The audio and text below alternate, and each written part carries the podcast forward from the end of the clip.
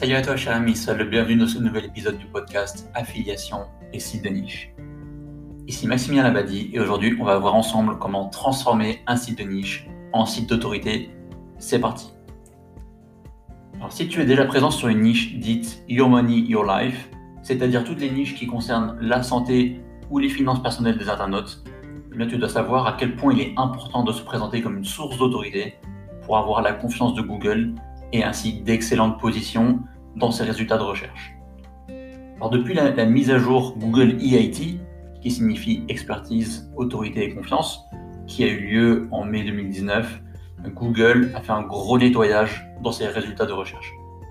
Désormais, pour avoir le crédit de Google et ranker dans ses top résultats sur des requêtes Your Money, Your Life, il faut faire preuve d'autorité, c'est vraiment indispensable. Mais alors, comment faire? Ben Déjà, il y a plusieurs pistes. Tout d'abord, il faut bien mettre en avant les auteurs des contenus.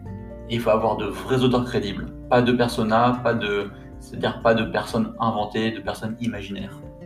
Ensuite, il faut sourcer ces informations.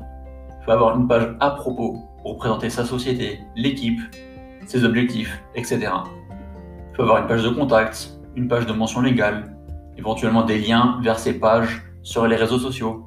Il faut vraiment que le site de niche en fait se transforme comme un site est bien tout à fait normal pour une entreprise en fait. En général, toutes les entreprises ben, mettent en avant euh, vraiment des informations sur elles-mêmes, sur l'équipe, euh, comment les contacter, qu'est-ce qu'on peut faire avec elles, etc. Là, c'est à peu près la même chose avec un site de niche d'autorité. Il faut vraiment être le plus crédible possible. Voilà. Et tout ça, ça peut paraître ben, pas si compliqué à mettre en place. Euh, voilà, sourcer ces informations, faire une page à propos, contact, tout ça, ça, ça va. Mais la partie pour mettre en avant de vrais auteurs, qui plus est de vrais spécialistes, ça, ça va être un petit peu plus compliqué. Mais tu dois te demander d'ailleurs comment trouver des personnes crédibles à mettre en avant si on n'est pas soi-même un spécialiste dans la thématique. Et franchement, qui accepterait d'avoir sa tête sur mon site de niche? Alors voilà, si on, pose la question comme ça, ça peut paraître impossible. Mais en réalité, euh, il y a énormément de spécialistes dans tous les domaines, autant des spécialistes dans la santé, dans la finance, etc qui souhaiteraient être mis en avant sur des sites qui sont justement crédibles, sur des sites voilà, où eux, ils, puissent mettre en avant leur expertise. Déjà, tu vas pouvoir trouver ces gens-là ben, sur des sites comme LinkedIn ou encore euh, des, autres, des, personnes ayant déjà participé sur d'autres sites spécialisés. Donc, tu, vois, tous les grands sites classiques euh, dans le domaine de la santé ou de la finance, ben, souvent il y a des auteurs externes qui participent. Donc, toi, tu peux éventuellement les démarcher et je pense qu'ils seraient heureux de pouvoir participer de partager leurs connaissances sur plusieurs sites. Et donc pour eux déjà il y aurait plusieurs intérêts en fait. Le premier intérêt ça serait d'être rémunéré. Voilà, euh, tu les rémunères pour réaliser un contenu bien spécifique. Donc voilà, ça c'est euh, déjà assez intéressant pour eux. Ensuite pour eux ça fait une mise en avant, ça fait une expérience éventuellement mettre en avant dans leur CV ou, ailleurs. voilà, quand on leur demande quelles ont été vos contributions, et eh bien voilà, ils peuvent partager facilement un lien avec la preuve de leur partage et de leur expertise. Et ça, ça peut être vraiment particulièrement intéressant pour les étudiants en master ou en doctorat ou encore les jeunes professionnels en fait, qui ont encore bah, des choses à prouver. Et pour eux, justement, ça ferait vraiment une ligne en plus euh, dans leur CV ou, dans, euh, ou sur une lettre de motivation par exemple. Voilà, donc tu peux aussi analyser en détail ce que font tes concurrents qui rankent dans les top positions de Google. Et euh, tu vas pouvoir observer un petit peu qu'est-ce qu'ils font en termes de contenu. Quelle est la longueur de leur contenu? Euh, Quel est leur profil de lien? Quelle est la typologie de site qui rank sur cette requête? Euh, Comment les pages sont-elles optimisées? Combien de fois les mots-clés sont-ils cités? Voilà le mot-clé visé. Et enfin, voilà, comment les titres et les balises title sont-elles optimisées? Donc voilà, c'est un, un, ensemble de choses à voir en fait, parce qu'il faut savoir que en SEO en général, Google il va faire ranker des pages qui paraissent le plus pertinent possible sur un mot-clé. Donc si c'est situé sur une niche liée à la finance ou à la santé, eh bien déjà il va mettre en avant quelqu'un de crédible, mais aussi une information qui est la plus qualitative possible et avec laquelle bah, les internautes ils ont le meilleur retour possible. Donc pour cela, en fait, Google, lui, il va observer euh, le, comportement des, des, utilisateurs, en fait. Ça veut dire que si un utilisateur se rend sur un résultat de recherche et que tout de suite il fait un retour en arrière, ça veut dire qu'il n'a pas été convaincu par le, par le contenu. Et si ça, cette, euh, cette action se produit à répétition, ben, Google peut pénaliser la page et il peut euh, la sortir complètement euh, de ses résultats de recherche. Et à, l'opposé, si les internautes ils trouvent la réponse à leur recherche sur la page et qu'ils ne font, pas un retour en arrière sur Google pour faire la même recherche, ben là, ça veut dire que la, page a bien répondu à la demande de l'internaute. Et là, Google il peut ensuite donner du crédit.